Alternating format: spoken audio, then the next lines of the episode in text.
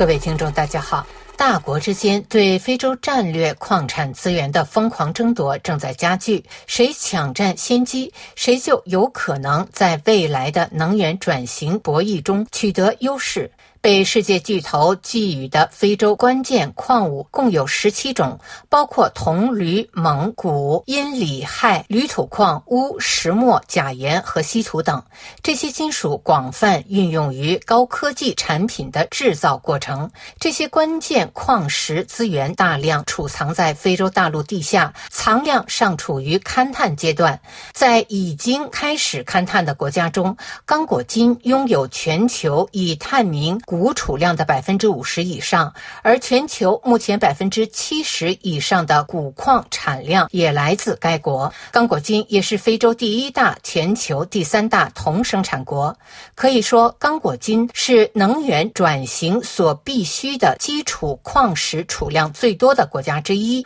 法国观点周刊非洲版日前在一篇题为《中国如何控制非洲地下资源》的长篇报道中指出，刚果金的地下储藏之丰富，如果管理得当，将使该国拥有与卡塔尔或沙特阿拉伯类似的命运。这篇报道对刚果金国有矿业公司董事会主席卢卡马进行了采访。这位刚果金采矿业重量级人物表达了对中国逐渐控制该国地下矿藏的担忧。中国在电池金属供应链中的主导地位，不仅引发欧美的担忧，同时也引发海湾石油大国及东亚经济强国的担忧。然而，中国几十年来大规模投资收购非洲矿业资产，已经领先西方国家一步。在三十种关键矿产中，有十种主要来自中国，近百分之九十的稀土和百分之六十的锂都是在。中国加工，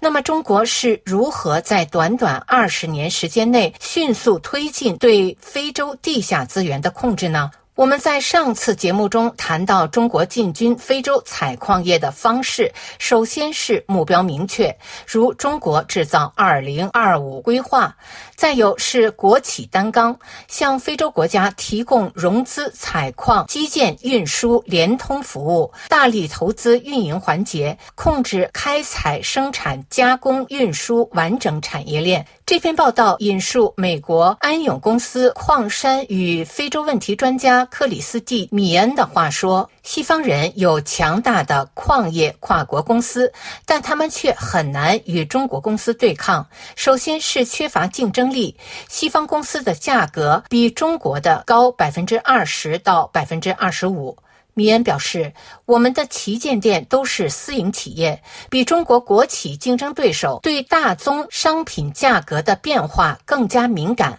再有，出于安全考虑，西方公司希望撤离战乱不断的撒哈拉以南地区。更重要的是，为了在非洲站稳脚跟，中国毫不犹豫地送礼。费德里克·勒杰尔是《法非洲的衰落》一书的作者。他向《观点周刊》表示：“我们遵循的是不同的价值观。为了进驻非洲，中国在谈判交易过程中毫不犹豫地贿赂。作为交换，中方可以向当地领导人提供宫殿或道路，这些在西方国家被视为行贿，会面临重罚。”再有，西方缺乏战略一致性。最引人瞩目的案例是美国弗里波特麦克莫兰铜金集团于二零一六年以二十六点五亿美元的价格，将刚果金的国宝级铜钴矿腾格芬古鲁姆矿出售给其竞争对手洛阳木业。就这笔交易的一项严肃调查中，《纽约时报》震惊地发现，冷战时期，美国出于担心苏联会夺取铜、钴、铀等国防工业关键矿产，几十年来一直把确保刚果金矿产资源安全视为美国总统级别的国家优先事项。但尽管外交官多次表达了对转让交易可能会导致中国对钴的垄断的的担忧，奥巴马和特朗普政府却毫无作为。当然，他们也不会知道，在白宫档案中有一封写于1939年的信，写信人爱因斯坦敦促当时的美国总统罗斯福立刻确保刚果的铀矿安全。在没有国家支持的情况下，冒险进入一个极度腐败、长期处于内战、雇佣童工司空见惯的国家，肯定会遇到麻烦。但中国人没有这方面的顾虑，他们获得了这个矿产。从那时起，